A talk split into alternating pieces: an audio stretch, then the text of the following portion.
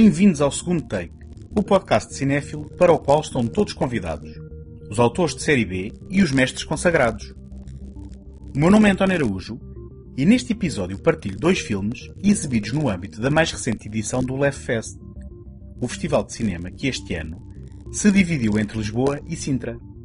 I Love You Daddy, o filme de Louis C.K., cuja distribuição foi colocada em causa pela polémica recente que envolveu o autor, e The Disaster Artist, uma realização de James Franco sobre The Room, o pior filme de sempre, que inspira animadas exibições desde a sua estreia em 2003.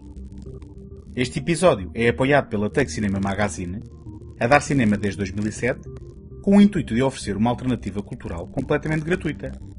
Em take.com.pt encontram críticas, artigos, passatempos, trailers e todos os números editados da revista.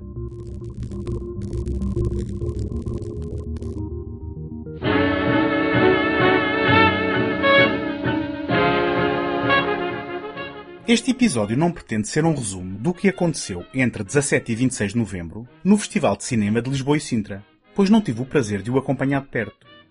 Mas não queria deixar de partilhar dois títulos que vi no seu âmbito. Em circunstâncias normais, estes dois filmes estreados em setembro no Festival de Cinema Internacional de Toronto, também conhecido pela abreviatura TIFF, poderiam ser vistos por todos vós em breve. Na verdade, The Disaster Artist tem estreia marcada em Portugal para 11 de janeiro com o título Um Desastre de Artista. Já o futuro de I Love You Daddy é mais incerto no que respeita à sua distribuição, pelo menos internacionalmente, porque por cá foi anunciado pela Medeia Filmes que será exibido no cinema Medeia Monumental a partir de 30 de novembro. I Love You Daddy nunca será visto sem o contexto dos acontecimentos que transpiraram na véspera da sua estreia e que acabaram por ditar a sua sorte. Louis C.K., o escritor, realizador e ator principal, é um comediante genial que encontrou a sua voz nas performances da comédia de stand-up e em séries televisivas como Louis, que serviam como uma extensão da sua personalidade narcísica e condescendente, de percepção apurada, visão cínica do mundo e uma aptidão para comentar de forma acutilante a realidade que o rodeia. Nunca se coibiu de olhar para o umbigo e explorar o seu lado mais negro e problemático, confrontando os seus defeitos e limitações. Por isso, a sua comédia é muito específica e corajosa e anda sistematicamente de mãos dadas com a melancolia própria de quem reconhece tão bem o fracasso como o sucesso, bem como a efemeridade da nossa curta passagem por este globo azul. Acontece que a justa e inevitável purga que tem vindo a expor abusos de natureza sexual e de poder no universo do entretenimento norte-americano e que se tem espalhado num verdadeiro movimento revolucionário por outras áreas da sociedade, veio a revelar como verdadeiros os rumores antigos sobre condutas impróprias de CK em relação a colegas e outras mulheres no passado. O choque e consternação, apesar do pedido de desculpas público do comediante, acompanharam a realização que não só os ídolos têm mesmo pés de barro, como há uma linha muito clara que não deve ser ultrapassada em circunstância alguma. A perversão cuja exploração pela arte é aceitável e saudável até, não deve nunca traduzir-se na vida real à custa de vítimas involuntárias. As sentenças terão de ser passadas pelos tribunais. Entretanto, os juízes de valor serão com certeza passados por cada um à medida da sua própria consciência. No imediato, a primeira consequência para Siquei foi mais uma variante do que temos assistido com outros casos.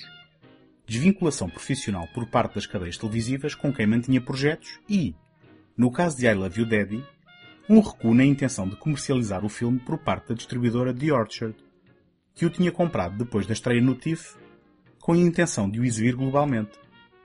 I Love You Daddy parece ecoar antecipadamente e de forma sinistra os acontecimentos recentes. E por certo haverá muitas leituras superficiais que apontarão uma simples correlação entre as preocupações temáticas do seu autor e o seu comportamento. E foi inegável o frisson sentido no seio do público com que assistia ao filme, que reagiu em certos momentos em função da narrativa real e não simplesmente daquela que se desenrola no ecrã. Mas farei o meu melhor por, daqui em diante, limitar-me a avaliar a obra por si só. Tarefa impossível a que, não obstante, me proponho. China wants to come and live with me for the rest of her senior year. Of course she wants to come live with you. You have a giant apartment, and you have the Hamptons and the plane. None of that is my fault. You divorced me while I was a loser, so you lost.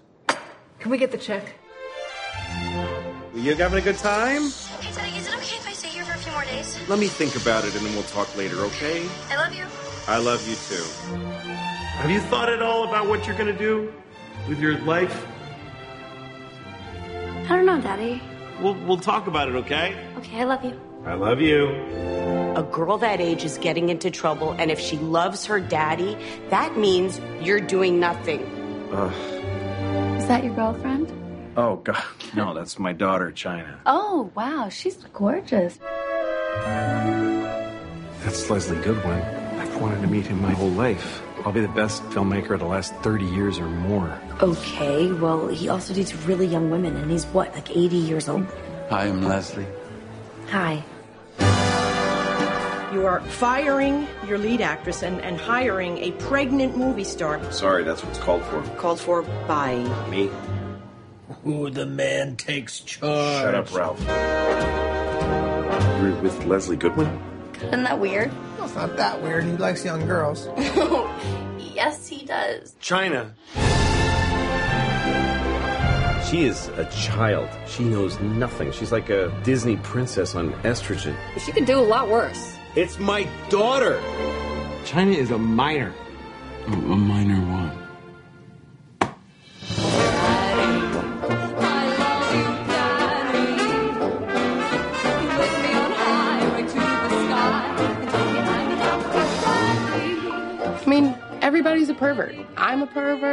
perverts. Who cares? Glenn Topher, Louis C.K. no papel central, é um escritor e produtor televisivo de sucesso divorciado, que é paparica China, a filha de 17 anos, interpretada por Chloe Grace Moretz, que optou por viver com o pai na reta final da escola secundária, para grande consternação da mãe Aura, Ellen Hunt, num breve papel. As suas decisões parentais são postas em causa pelo amigo Ralph, o também comediante Charlie Day, e Maggie, a colaboradora habitual Pamela Adlon.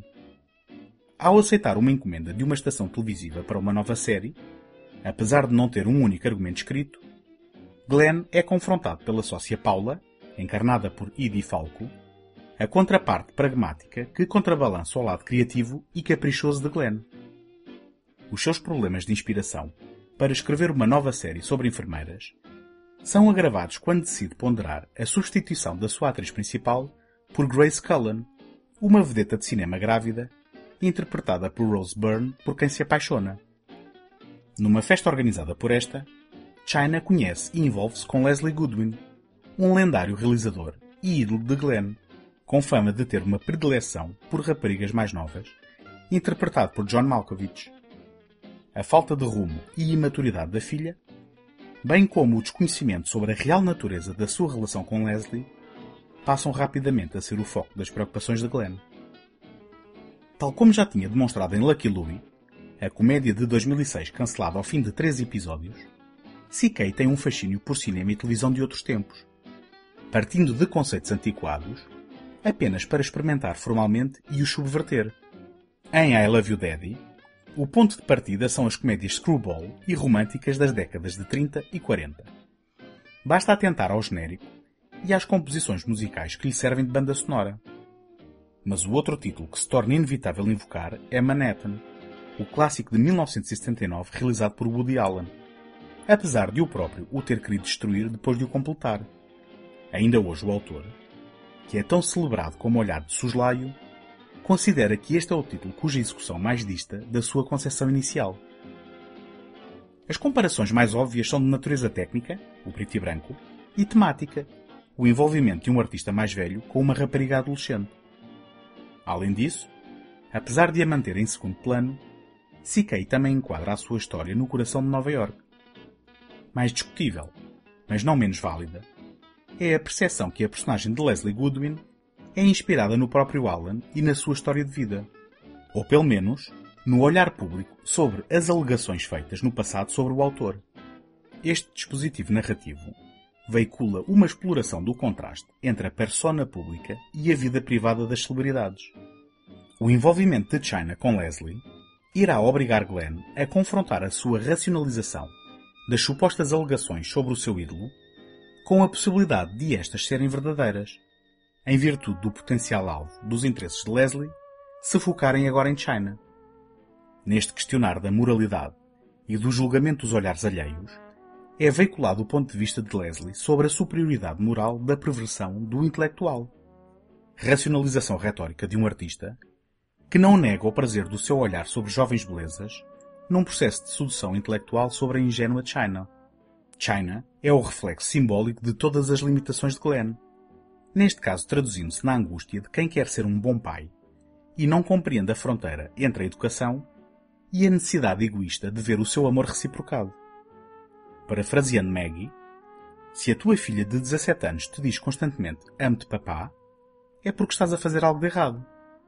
Num momento entre pai e filha, China tenta impor a sua visão de feminismo.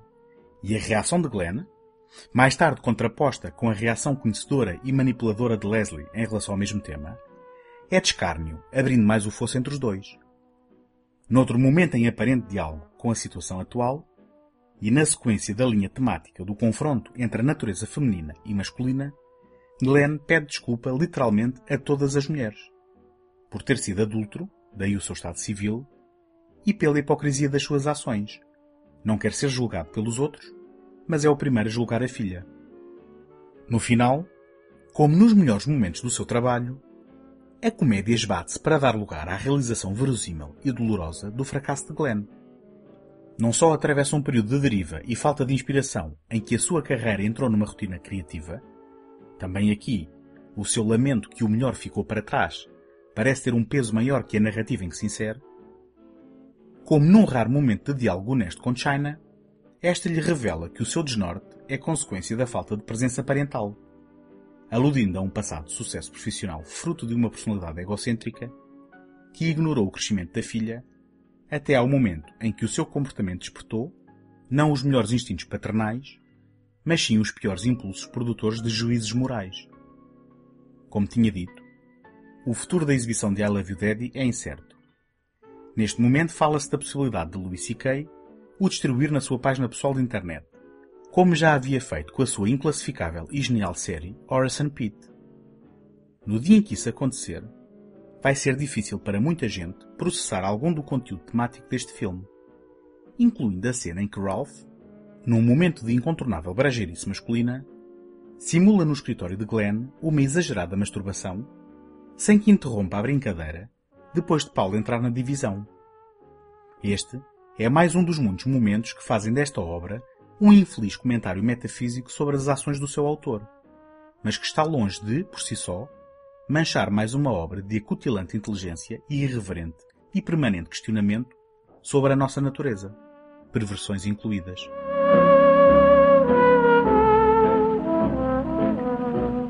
Gostava de partilhar convosco como me podem ajudar para vos continuar a oferecer este programa todas as semanas. Ter visibilidade no iTunes é uma componente muito significativa para o sucesso de qualquer podcast. E, para isso, conto convosco para lá deixarem uma classificação positiva ou uma avaliação escrita. Nem imaginam a importância do vosso contributo com este simples gesto. Aproveito para agradecer as palavras do ouvinte que se assina Salada de Salsa e peço que entre em contato comigo por e-mail para lhe fazer chegar uma lembrança. Em segundotake.com podem subscrever o programa em qualquer plataforma ou sistema. Também lá encontram o arquivo de todos os episódios e todos os contactos sociais, caso queiram deixar uma palavra.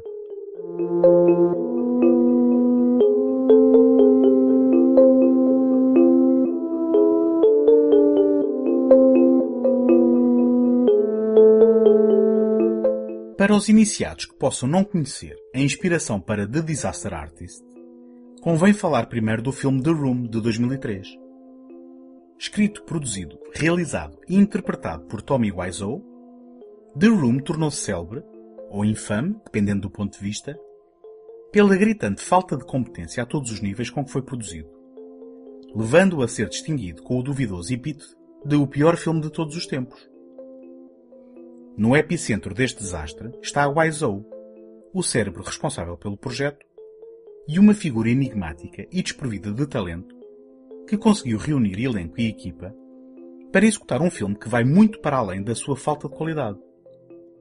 Citando Tom Bissell, mais tarde co-autor do livro que relata os bastidores das filmagens e que serviu de base ao filme de James Franco, The Room é como um filme feito por um extraterrestre que nunca viu um filme, mas a quem explicaram o conceito do que é um filme.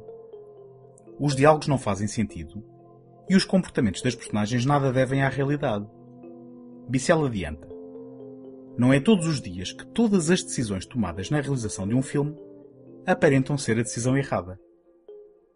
O nível de incompetência que se pode testemunhar em The Room é de tal forma transcendental que em sessões regulares em Los Angeles começou a formar-se uma pequena comunidade de espectadores que transformaram as exibições do filme em autênticos cultos a The Room, executando rituais decalcados das incompreensíveis cenas do filme. Em resposta ao aparecimento em cena de misteriosas molduras com fotografias de colheres, os espectadores atiravam colheres de plástico ao ecrã. Ou, em homenagem à cena em que o grupo de amigos vestidos de smoking troca uma bola de futebol americano entre si, espectadores levavam bolas para a sala de cinema e recriavam o constrangedor momento. Estas experiências tornaram The Room num genuíno objeto de culto, à imagem de festival rock e de terror, no original The Rocky Horror Picture Show, um filme de Jim Sharman, realizado em 1975. Neste caso, transformando a sua mediocridade e incompetência numa celebração camp em que os intervenientes repetentes declamam todas as incongruentes linhas de diálogo em comunhão com a película. Tommy Wiseau, que já foi apelidado de Cajun, ciborgue croata, possivelmente belga ou dinamarquês, ou até talvez de outro mundo ou outra dimensão, nasceu na Polónia, isto na versão do IMDb. O próprio diz ter nascido em Nova Orleans, mas na verdade ninguém tem certeza sobre a sua real origem. E carrega um sotaque tão carregado e indistinto que só os mais distraídos o poderiam confundir com o americano de gema porque se faz passar. No decorrer dos anos, abraçou o culto que se formou à volta do seu filme, afirmando agora tratar-se de uma comédia metafísica, o que contraria a seriedade e empenho com que pagou um reclame gigante a publicitar o filme numa movimentada avenida de Los Angeles durante cinco anos. Nem sequer o facto de, depois da reação atónita do público na estreia da película, Wiseau ter pago aos donos da sala para que o mesmo fosse exibido, pelo menos durante duas semanas, para se poder qualificar para as nomeações aos Oscars.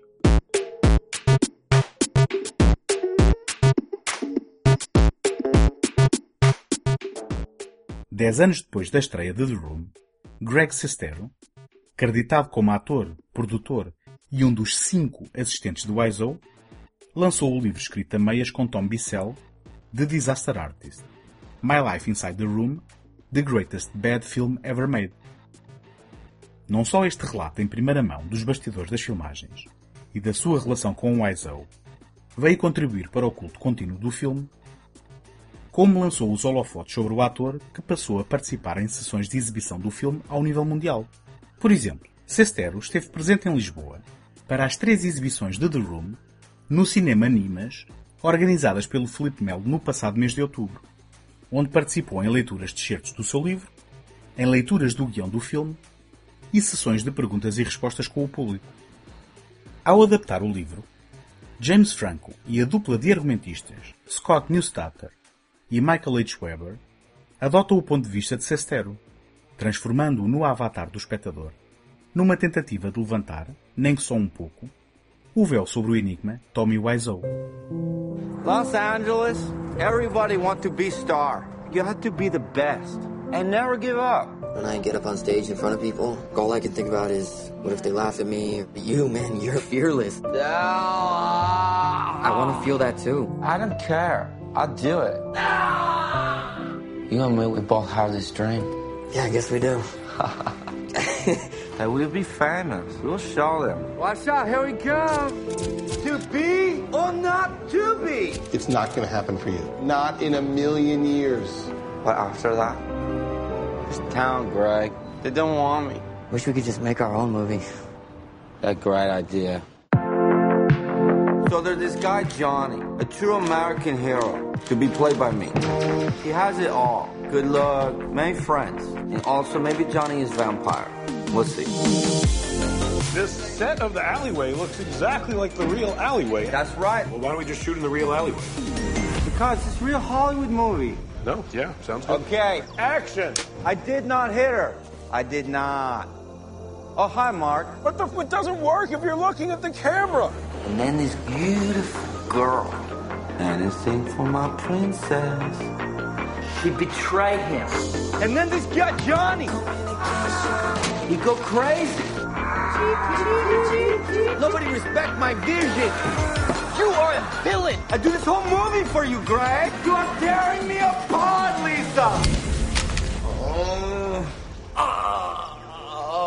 Cut. Why you cut, Sandy? This is great. This is real acting. If you're gonna writhe around with the dress, maybe do it before you shoot yourself in the head and blow your brains out. I disagree. You're really gonna make this thing? We are going to go together. Tommy, this is not necessary. No, very necessary. I need to show my ass to sell this movie. I think you're aiming a little bit. I aim where I aim. Just do the scene. Why is he having sex with her belly button? He knows where her vagina is, right? Hi, doggy. Greg Sestero, aspirante a ator, conhece Tommy Wiseau numa aula de interpretação. Sestero está perplexo pela técnica exagerada da atuação de Wiseau, pela sua aparência física e vulgar, pelo seu sotaque não identificável e pelo comportamento excêntrico, que inclui um fascínio por uma visão algo ingênua da americana, bem como uma recusa hostil em discutir o seu passado e as suas posses e recursos financeiros. Todavia, Sestero admira o entusiasmo genuíno de Wiseau pela vida e pela arte performativa. Os dois formam um vínculo estranho, mas genuíno, que floresce apesar das muitas contradições da personalidade de Wiseau. Depois de tentarem a sorte em Los Angeles, onde Wiseau não consegue disfarçar a inveja que sente pelos sucessos profissionais e pessoais de Sestero, os dois decidem produzir o seu próprio filme. Assente num misterioso e aparentemente infinito abastecimento de dinheiro, Wiseau escreve, produz, realiza e interpreta The Room, apesar de não ter qualquer conhecimento técnico de cinema. Why you bring me here? Well, what do you mean? Scene partner. That job? No, not at all. Then what, Greg? I don't see point. Um, when I when I get up on stage in front of people, it's like all I can think about is uh, what if what if they laugh at me or if I embarrass myself. Um, but you, man, you're like fearless, and I just I, I want to feel that too.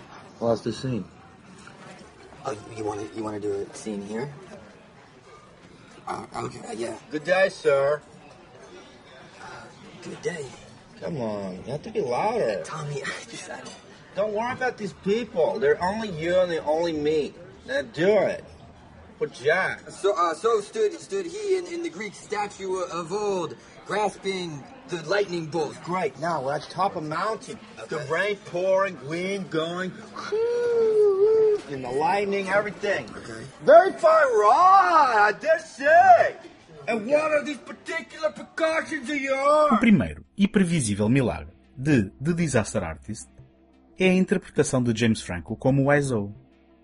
Ultrapassada a inevitável caricatura superficial, e não caracterizaríamos nós Tommy Wiseau como uma figura caricata, esta é uma daquelas performances onde, à falta de parecenças físicas entre o ator e o sujeito que recria, a verosimilhança e o espírito da personagem são conseguidas através de uma encarnação sistemática e metódica, apenas possível pela interiorização de uma personagem de carne e osso, por trás dos trejeitos e afetações. Não menos importante, é também a interpretação de Dave Franco como Greg Sestero, a nossa âncora para esta história de amizade interpretada por dois irmãos atores na vida real. E aqui começa o efeito metafísico e encantatório do filme sobre o filme.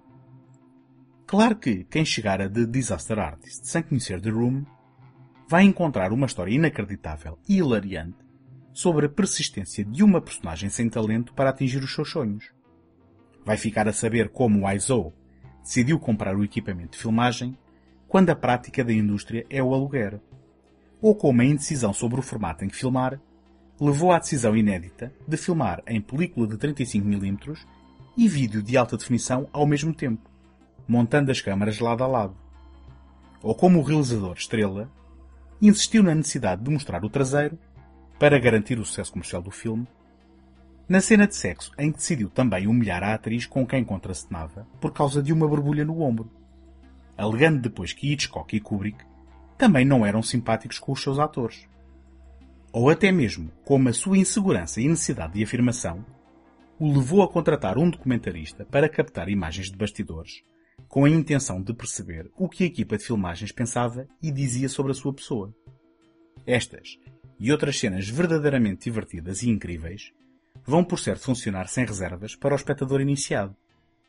Mas para quem conhece o filme de culto, The Disaster Artist serve como um espelho que reflete sobre uma nova perspectiva cenas impressas de forma perene na memória, convidando a uma viagem pelos bastidores e pelos momentos de caótica criação que lhes deram origem.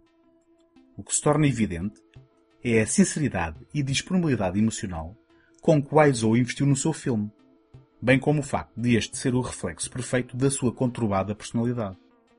Assim, a sequência final, que recria a noite de estreia de The Room, é o culminar não só da ligação entre duas almas tão distintas como Wiseau e Sistero, como do jogo de espelhos onde o inseguro autor tem a confirmação do pior dos seus receios, ao perceber que o mundo não o entende, reagindo à projeção, primeiro com estupefação, depois com uma desenfreada gozação do seu trabalho. E é neste misto de empatia e escárnio que a nossa relação com o filme do Wiseau é colocada em xeque e as gargalhadas transcendem a zombaria e transformam-se numa celebração da diferença e da perseverança. Esta é uma história do sucesso de um fracasso, apenas possível pela total entrega artística do seu autor, independentemente do seu talento. Torna-se assim evidente perceber o fascínio de Frank por esta narrativa. Também ele, um artista dos sete ofícios destemido e com a inclinação para se entregar sem reservas aos seus projetos. Tommy, hey.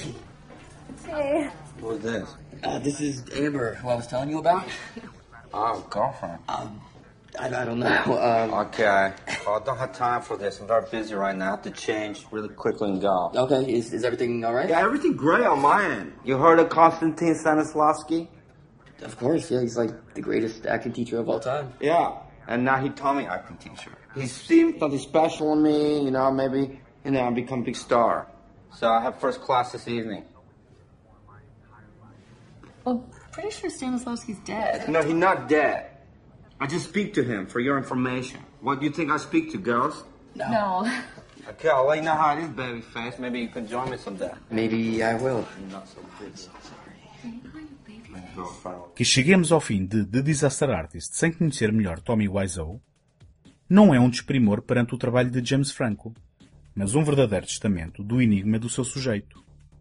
No genérico final, temos a oportunidade de assistir a alguns dos momentos mais célebres de The Room lado a lado com as recriações minuciosas levadas a cabo para este filme. E o efeito é, passa a expressão, duplo. Por um lado, valida e renova a dedicação dos fãs de longa data. Por outro, vai por certo aguçar a vontade de muita gente de procurar ver um dos piores filmes de sempre. Não devem haver muitos filmes que se possam orgulhar de celebrar o falhanço de forma tão eficaz.